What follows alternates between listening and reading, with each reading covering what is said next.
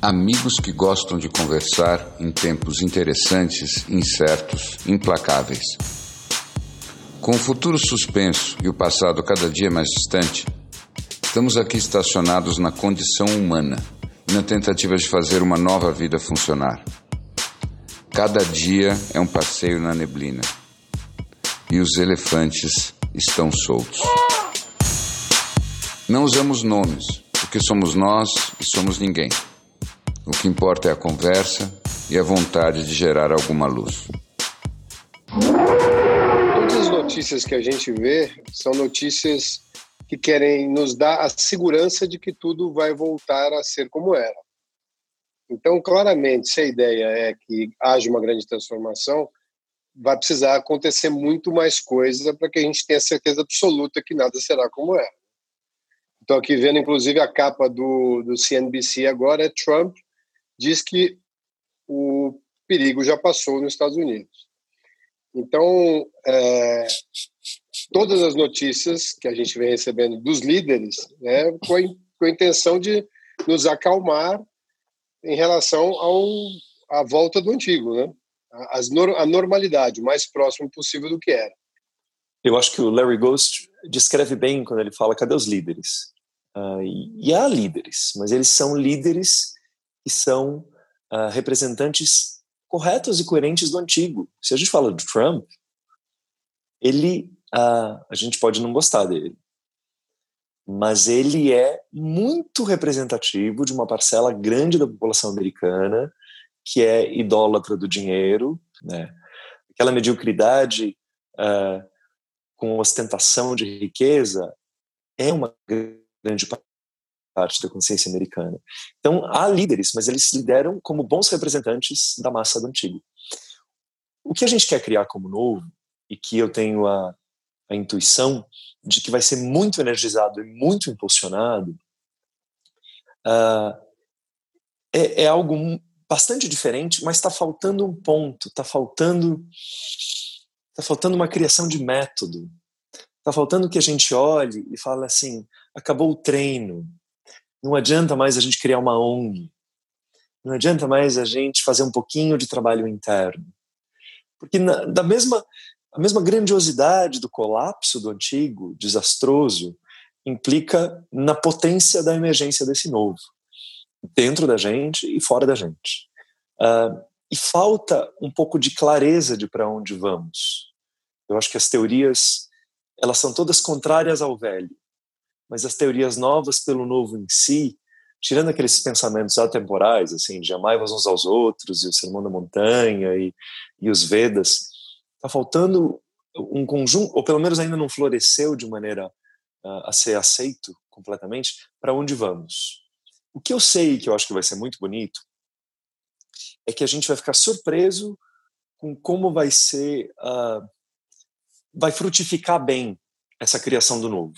Mas é como se você estivesse construindo uma casa bonita numa vizinhança uh, da faixa de Gaza. Me parece que é assim que vai ser durante um período.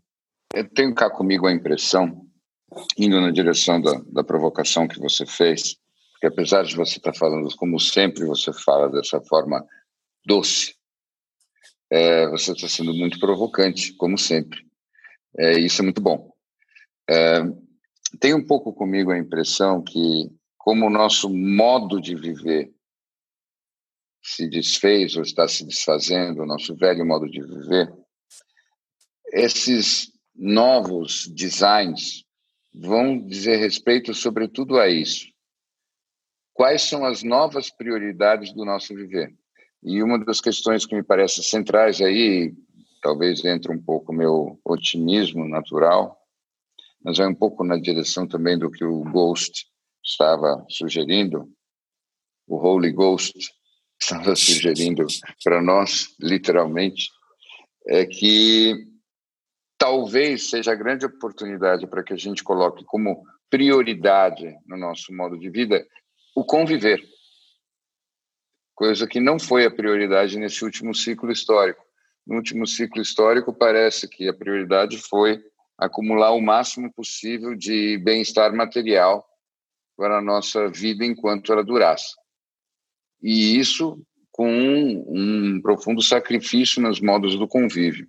Eu tenho a impressão que talvez, ao, repito, é um tema que sempre me volta, ao estarmos todos sofrendo a mesma coisa ao mesmo tempo, essa vulnerabilidade coletiva finalmente gere uma intimidade da família humana. E talvez a partir daí nós não sejamos é, impelidos, atraídos a buscar um convívio como primeira coisa. E o, a melhor qualidade possível de sobrevivência, talvez como um segundo, segundo aspecto, não mais o mais importante. Uh, ouvindo você, eu não tenho como discordar. Eu acho que você tem toda a razão de que é para lá que a gente está rumando. Mas deixa eu fazer uma provocação, então, sobre como vai ser a estrada. Uh, se eu entendi direito, ou pelo menos tive aí uns vislumbres de como funciona essa tal de energia de Maia e da grande ilusão do mundo por aqui, uh, ela se desfaz e se reconfigura. As ilusões depois de retiradas, elas tentam mais algumas vezes. Então, é muito possível, e até seria isso que eu apostaria, que a gente vai ter assim esse, esse cataclisma, né, essa hecatombe, com consequências econômicas. Muitos corações vão despertar, muita solidariedade, muita busca de algo novo, e vai despertar de maneira verdadeira. Quem não despertar de maneira verdadeira vai poder fingir. E aí assim que a gente tiver um pequeno período de prosperidade, que, que eu acho que não está longe, não. Eu acho que a gente consegue se reorganizar com relativa velocidade, porque é tudo maia. Eu falei já para vocês que eu acho que o governo vai acabar percebendo que a única maneira de pagar tudo é com dinheiro de banco imobiliário. E aí o sistema vai se reorganizar para uma nova etapa de ilusão.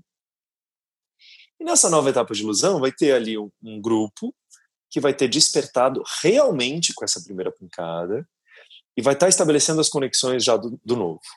E realmente vai estar tá ali para criar um, uma nova etapa de consciência. E aí já vai estar tá fazendo isso que a gente está falando de buscar o como. Não apenas falar assim, ah, seria lindo ter propósito. Não, para, sistematiza. Como é que a gente vai fazer isso? Eu acho que um grupo vai ter despertado com tudo que tem acontecido. E o outro grupo vai fingir lindamente, porque essa é a natureza de Maia. E assim a gente vai seguir num período de bonança até o próximo impacto. E o impacto seguinte, uh, como sempre, mostra que o rei estava nu e, enfim, desnuda um monte de, de, de problemas. Mas a minha impressão é que essas ilusões que a gente vivia do sistema financeiro, ilusão de que nós éramos todos bons e que eu sou bom porque eu pago minha faxineira, né? Uh, isso se desfaz um pouco, mas depois volta com uma ilusão de segunda etapa, uma nova tentativa de Maia, e assim sucessivamente, até a gente poder chegar na verdade. Maia sempre tenta se reestruturar em períodos bonitinhos e bem maquiados. Ouvindo você falar, eu entendo que Maia é quase uma força mais é, ilusória do que uma força do mal contundente. Com, completamente. É, existe alguma força do mal em jogo aí, como esse passado, esse controle, alguma coisa assim? Ou é só uma ilusão de Maia mesmo, que a gente possa entender como maléfica? Ah, até onde eu sei, existe sim, mas não, não precisamos nos ocupar muito delas. Ah, quando a gente usa um, um modelo em que essas forças do mal são apenas as tendências negativas humanas, está valendo. Existem seres negativos, sim. Mas se você simplesmente considerar que eles só pegam na gente porque a gente tem as nossas tendências negativas, humanas, coletivas, e somos manipulados através delas, então é assim: existem uh, micro-organismos que causam infecção? Existem, mas eu preciso ter um corte. O problema são os cortes. Né? O problema é aí que infecciona, é a gente. Uhum. Mas tem, tem. Maia realmente é uma força neutra. Ela, a ilusão é o palco, é o brocado, é a lantejoula aqui. É. Criada por nós, a gente precisa dela. Muito bom. O Shine, eu passou, eu estava assistindo outro dia uma teoria da antroposófica de que esse vírus era uma, na verdade, uma excreção da célula humana, que ele não vinha de fora para dentro, mas de dentro para fora. Não é a minha pergunta, não é em cima da veracidade dessa informação, mas muito mais em, no sentido de nós A humanidade projetou uma doença, era uma, é uma humanidade doente que projetou isso tudo? Uh, sobre antroposofia, eu confio muito no Rudolf Steiner.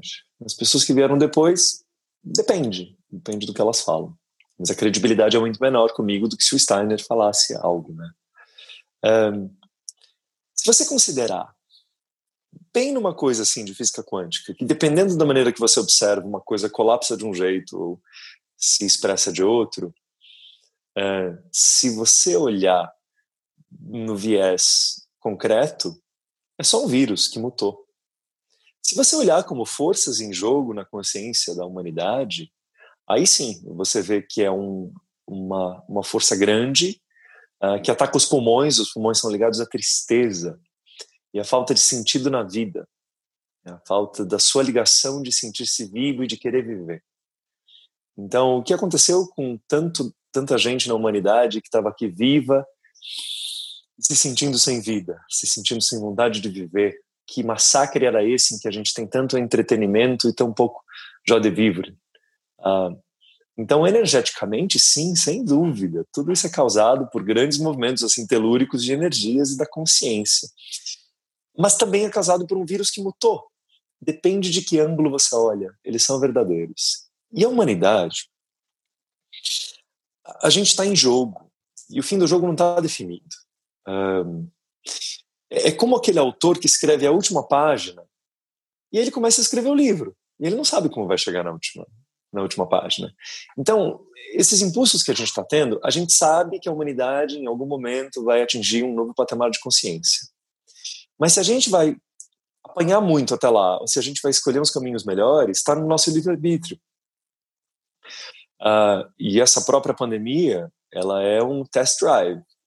Aí vai ser verificado como a gente reage. Qual é o grau de gente que realmente vai abrir o coração, expandir a consciência, e qual é o grau de gente que vai fingir. E aí vai ter a segunda etapa, a sequência, as outras, os outros uh, anos do seriado, né? As outras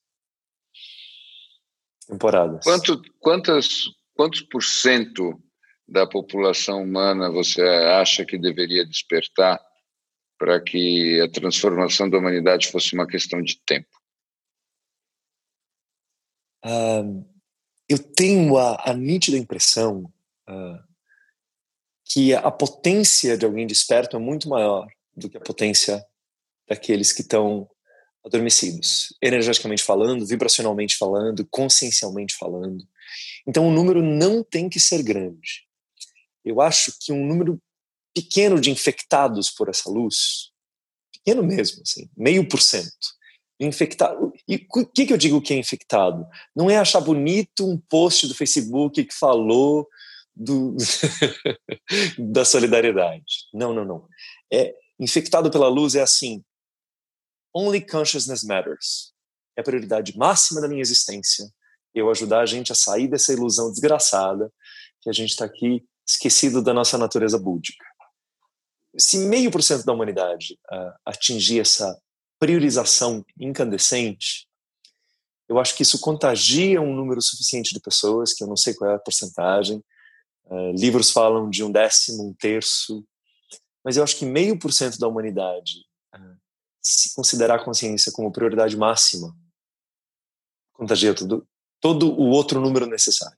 Eu acho que meio por cento é um é uma, um percentual bem bom e me parece que se essa crise for longo bastante, temos uma boa, uma boa chance. Meio por cento é um em vinte. Sabem por que que eu fico otimista, porque eu fico pensando, sobretudo, numa faixa da população do mundo que tem uma certa idade. Uhum. Mais ou menos aquela faixa da população do mundo que tem entre 12 anos e, e 28 anos, quando os egos ainda não estão bem formados, ainda não estão cheios de vícios, mas já têm consciência suficiente para entender qual é o babado digamos, aquela fase de vida em que você olha para o mundo do jeito que o mundo é jogado e diz: será que eu tenho que entrar nesse jogo mesmo? Está cada vez mais difícil vender a ideia de que esse jogo que tem aí montado no tabuleiro é o melhor jogo para todo mundo jogar, não? Então, talvez imaginar que dessa geração inteira você tenha uma parcela considerável que diga vamos jogar um jogo completamente diferente, por favor. Talvez dali a gente já tenha os meio por cento, não sei. Sabe que uh, tem um lado meu que, que é muito otimista. Eu acho que uma das possibilidades que a gente tem, gente, é disso aqui realmente colocar a humanidade num caminho em que os próximos cataclismas necessários eles aconteçam. Tem uma tem uma coisa na Índia que se fala mais ou menos assim: uma maneira maravilhosa de acontecer uma coisa terrível. que é assim quando você, sei lá, você está andando na Índia aí você é atropelado, mas você é atropelado e tem um médico que para e pega você e leva você no melhor hospital e aí você se cura completamente, sabe? Então assim, uma coisa que tinha que acontecer, que vai ter grande impacto, mas se a gente se posiciona consciencialmente como humanidade de maneira correta, esses próximos grandes impactos não vão mais ter um Trump colocando areia nas engrenagens, não vão mais ter esse tipo de resposta profundamente baseada em atrito e desgaste que a gente está tendo. Eu sei que haverá outras ondas, mas de repente, se a gente tivesse meio por cento, assim, um em 20, ou até menos do que isso, né? Mas já fazendo uma diferença, a gente passe por benditas desgraças. A minha bisavó dizia: abençoada desgraça que vem sozinha. Que é aquela, mas aí você resolve aquela e pronto. Voltando um pouco para as questões da sua formação, eventualmente nós vamos começar a nos liberar, liberar essa quarentena aos poucos. E eu fiquei pensando muito no seu período de monastério versus a sua vinda para a sociedade e agora esse seu período de reclusão, como você mesmo já falou, uma coisa não tem nada a ver com a outra. Mas eu queria entender um pouco desses teus pensamentos, se de alguma forma você sente falta daquela tranquilidade e se você sente que quando você saiu do monastério de alguma forma tem a ver com essa sua essa volta, essa saída dessa quarentena. A resposta talvez seja mais profunda do que você tinha perguntado, mas vamos lá. É dito por muitos grandes mestres que há uma mudança de energia do norte para o sul e do oriente para o ocidente. E nesse sentido, esse país que eu nasci dessa vez, ele é muito importante. Um, então, eu, quando tive aquele ímpeto de sair do monastério, que levou dois anos para tomar coragem, porque eu não queria, porque era uma delícia estar lá, porque era protegido, porque eu tinha medo, mas eu sentia uh, que coisas importantes iam acontecer. E, e eu tinha noção de que a humanidade está num momento crucial da etapa dela. E assim, gente, se eu falo português, eu tenho que estar tá ensinando pessoas uh, que possam ser alcançadas. Mas há uma vibração diferente aqui, sim. Há algo importante aqui, sim, acontecendo. Então eu me sinto, uh, Larry Snow, me sinto muito colocado num lugar onde a gente foi treinado para estar. Tá. Não só eu, vocês. Um momento onde uh, as pessoas estão pirando, mas a gente consegue ir para dentro. E a gente meio que já sabia que um cataclisma era inevitável, a gente não sabia como ia ser. A gente meio que leu, ouviu falar de escrituras antigas, de profecias e tal, que dizem, ó, oh, não vai ser o único, vai ter outros. Então eu me sinto como se eu tivesse treinado durante anos e aí chegou a hora de, de acontecer mesmo. Mas aquele treinamento ele me permite uh, encontrar um estado ideal. Sabe o físico? Quando fala assim, olha, imagine uma esfera sem atrito ideal, um gás ideal, essas coisas, né? Uh, é bem, é bem esse físico. Quando você está lá, você fala assim: ai, é isso. Olha esse recolhimento. Olha esses sete dias em jejum. Olha esse silêncio profundo. É isso. Quando você vem aqui, você experimenta numa quarentena como essa, uma versão daquela com atrito, uma versão daquela com areia. Mas, pelo menos você experimentou e você sabe que é para lá que o barco está indo. Então é como se eu tivesse visitado um lugar solo, aí eu volto, encontro a patota toda e falo: bom, agora a gente vai de excursão, gente. Sobe todo mundo no ônibus, vamos todo mundo junto. né? Mas é para lá. Você chega a ter uma parte dentro de você que está até satisfeita disso finalmente está acontecendo? Eu acho que a parte minha de performance de Enneagrama 1 está tá focada demais para se permitir esse risinho no canto. Mas eu tenho certeza que ele está em algum lugar. É como se fosse uma validação é, que não traz satisfação. Mas é uma validação. Eu não sei se vocês tiveram a chance de assistir recentemente, acho que saiu na semana passada, uma entrevista com o Thomas Friedman. E acho que vocês, vocês assistiram, porque vocês me passaram, não sei se todos assistiram, mas uma. Uh, eu achei uma parte muito interessante, vale a pena quem não assistiu ainda. É, ele escreveu esse livro, Thanks for Being Late, ou aqui, acho que Obrigado por Chegar Atrasado, né? acho que é essa a tradução aqui e ele fala muito das, das como o mundo deveria mudar em velocidade exponencial, fala muito das mudanças climáticas, e ele faz uma, uma análise de como era a situação ge, geopolítica e quais, o que estava iminente a acontecer uh, antes dessa, dessa antes da, do, do corona. E se você entender a visão dele, você vai ver que eh, tudo que ele, ele enxerga como ainda possível em, em, termos de grandes migrações por questões climáticas, etc., continuam no mesmo lugar que elas estavam indo.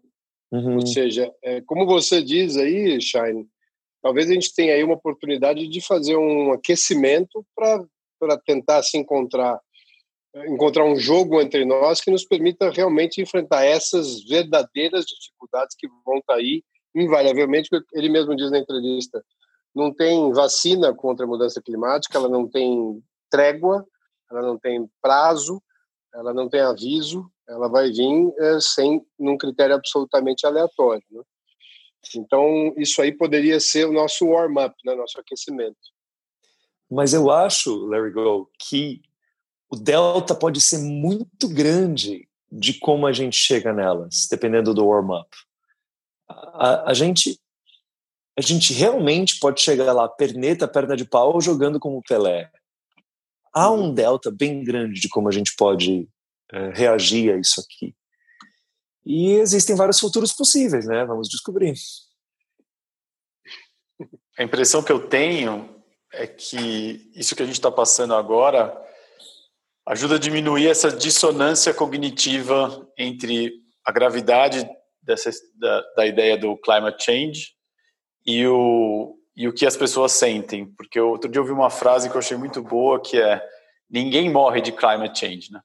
As pessoas morrem de secas, é, migração, fome, fogo. E talvez é, a minha, talvez aqui... Visão, pandemias, né? É, pandemias. E talvez a minha visão utópica seja que talvez isso que está acontecendo hoje por mais que tenha sido avisado, ajude a diminuir pelo menos essa dissonância entre o tamanho da gravidade que a gente está, do risco que a gente está correndo e o nível de ação que as pessoas estão fazendo para combater isso. É verdade, eu acho brilhante você falar que, uh, inclusive a nova geração, como falou o nosso amigo Larry B, ele falou: as novas gerações estão aí despertando para outras coisas, inclusive quando chegarem para as novas gerações e falarem: olha, esse tal de climate change é tudo alarmismo. É impossível a humanidade passar por alguma grande catástrofe. Gerações mais novas vão falar assim: vai procurar sua turma. Claro que é possível passar por catástrofe. A gente está tendo um evento formativo de catástrofe. Então, uh, eu tenho eu tenho esse otimismo também. Mas, sabe uma coisa? Para vocês todos, que são muito próximos de mim, muito queridos, uma coisa que me traz uma certa um alívio é o seguinte: se eu pegar o pior caso de que a humanidade não desperta com isso aqui direito, sabe o que eu vou fazer? Eu vou fazer exatamente a mesma coisa que eu faria no melhor caso. Independente do delta, independente dos casos, o meu posicionamento interno já está definido. Eu vou dar velocidade máxima e impulso máximo nessa transformação uh, da consciência das pessoas. Pode mudar um detalhe na forma, mas eu tenho um alívio de pensar assim: não tenho nem que ler muito jornal. Eu vou em frente, que eu já sei o que tenho que fazer em qualquer um dos cenários, o melhor e o pior. Vocês devem estar exatamente iguais, imagino. Isso que o Larry Shine falou agora me tocou profundamente, porque a minha seeking mind acaba sempre procurando saber aonde vai essa bandeira vai fincar. E a, a realidade é essa. A principal mudança já aconteceu dentro de nós. Agora, você me falando isso, foi um mega e brutal insight. Pouco importa é, onde isso vai parar. A mudança interna necessária para mim, acho que ela já aconteceu. Agora aí tem uma coisa que o Larry Ghost, que está quietinho há muito tempo já, estava falando das conexões, e eu acho que a diferença talvez agora é que você, Larry, Larry Shine, é, nunca pairou qualquer dúvida que você não ia mexer em nada na sua velocidade e continuar fazendo o que você fazia. Não tem dúvida que você vai continuar falando, né? Acho que a diferença é que acho que vai ter mais gente escutando. E... Ah, eu estou falando de maneira mais aberta, né? Eu estou me tornando, eu tenho uma doçura característica na fala, mas como disse nosso amigo Larry B, nós somos a teste. nós trazemos a praga. E, e, a gente tem que ser até mais claro nisso. Então é uma diferença, assim, eu acho que na expressão, mas na prioridade interna, nós cinco, eu sei que é isso. É, é um pouco como aquilo que os mestres Zen falam. Antes da iluminação, carregar, carregar água e cortar lenha. Depois da iluminação, carregar água e cortar lenha. Então, assim, caiu o mundo, foca na consciência e na luz. Não caiu o mundo? Também. É, chamou, chamado All Seasons Portfolio.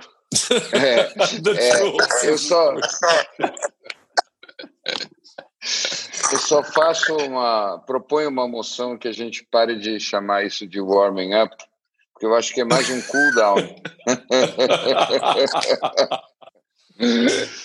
o que diria o que diria Timothy Leary agora? Ele, ele diria que as nossas cores são muito loucas. A gente é muito colorido. Ele, ele diria que o, o, o mundo fez um dropout na gente. É, boa, Larry. Nos resta agora tune in. É, a gente tem que se ligar no fato de que o, o mundo foi embora.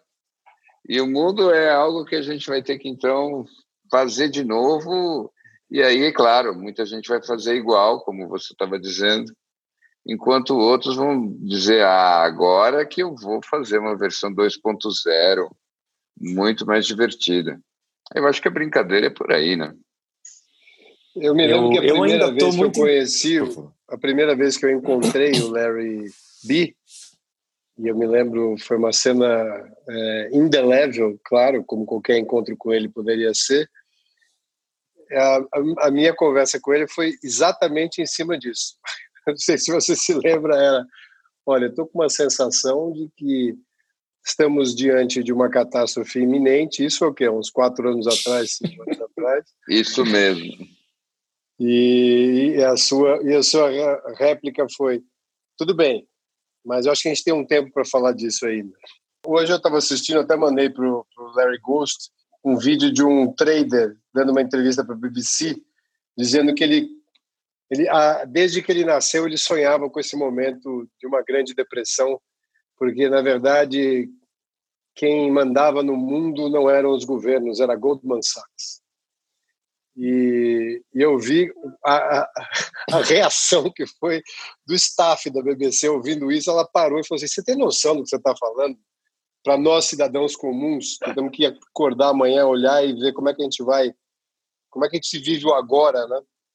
E o, e o cara, vocês não estão entendendo, isso aqui é uma grande oportunidade, eu estou vendo isso aqui como uma grande oportunidade, e para qualquer um que preste atenção nisso, é uma grande oportunidade. Obviamente que o lugar que da onde ele estava vindo era o pior possível, mas no final é a mesma coisa, né? É, é uma grande oportunidade sempre, uma mudança como essa. Sim, o que eu acho é que esse, eu também vi o vídeo, você me mandou, e o interessante é que é, são duas pontas completamente diferentes do jogo. Ele é um é. cara que é um profissional da mudança. E ele sabe que a mudança é implacável, ela é rápida e que ela sempre traz um monte de oportunidades com o seu rastro de destruição também. Enquanto que do outro lado você tem aquela mulher lá que ela é paga para diante do público dela, de alguma forma, sempre terminar dizendo boa noite, agora durmam bem e tenham bons sonhos e voltem amanhã para o nosso programa, por favor. Ou seja, ela é a cara bonita da continuidade. Então, então ela, falando... ela deve ter dormido mal. Falando em cara bonita da continuidade, é interessante como aí tem um microcosmo, né? Porque a gente estava aqui falando que depois disso aqui tudo, Maia provavelmente vai vai tentar passar maquiagem no cadáver, passa batom no cadáver, né? Tinha um tinha um filme assim de sessão da tarde que era alguém que morria e eles andavam com o morto carregando para lá e para cá. Uh, então era eu tô um morto muito tô, louco, um morto muito louco. Assim. Então eu tô querendo ver como é que vai ser depois disso voltar. Eu, eu acredito que a gente vai ter um período de de bonança e tal, mas vai ficar muito nítido uh, e cada vez mais. Aquilo que é uma grande mentira se revela como grande mentira, o que é verdade se revela como verdade. Uh, mas vai ficar descarado. Então vai ser bem interessante. Os próximos capítulos tendem a ser farsescos. Operáticos e farsescos. Larry Shine, muito obrigado pela sua participação, presença e Não matei a saudade, porque eu falei demais. Eu Não. Precisava ter ouvido mais vocês. Vamos marcar saudade. outro semana que vem pra gente matar a saudade. Larry Ghost também. Muito bom ter você por aqui entre nós. Foi um grande prazer o convite de Larry Shine e Larry B. E, e foi um grande prazer. Muito bom.